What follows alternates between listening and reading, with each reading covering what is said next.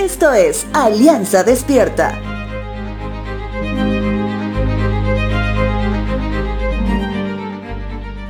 A lo largo de toda la escritura, al menos en el Antiguo Testamento, podemos encontrar historias de reyes que asumieron el poder en circunstancias complejas, que los llevaron a reflejar quién realmente son.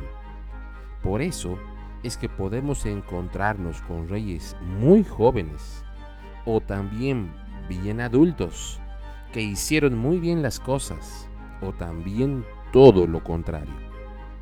El día de hoy te hablaré del rey Ocosías, que asumió el poder a los 22 años. Un reinado que desde un principio se conocía cómo terminaría. Segundo libro de Crónicas, capítulo 22, versos 2 al 4, dice lo siguiente. Ocosías tenía 22 años cuando subió al trono y reinó en Jerusalén un año. Su madre se llamaba Atalía y era nieta del rey Omri.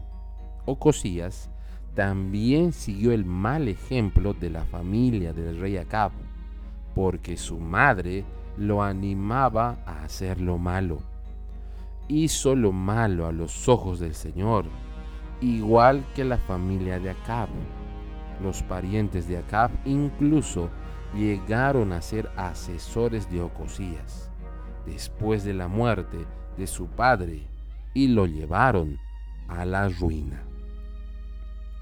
Esto me hace recuerdo a un principio bíblico que no debemos olvidar. Me refiero al capítulo 11 de Proverbios, cuando dice que en la multitud de consejeros encontraremos seguridad. Por tanto, el principio fundamental de la consejería se basa en que el consejo se lo da a quien pide el consejo.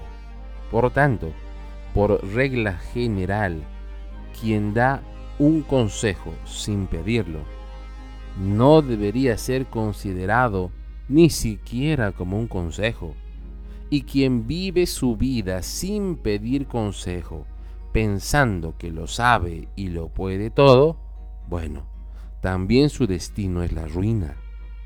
El círculo cercano del rey Ocosías, su propia familia, no había logrado superar los consejos generacionales que llevaban en sí mismos. Acab fue el ejemplo de Ocosías, alguien que no dejaba de vivir una vida de pecado. Ocosías había escogido asesores que lo llevaron a hacer lo desagradable ante los ojos de Dios, y su destino fue la ruina. Recuerda, es de valientes pedir ayuda, pedir consejo, pero busca que el consejo venga de alguien que teme a Dios, y su vida tiene frutos evidentes de que su consejo viene por medio de una vivencia activa producida por la palabra de Dios.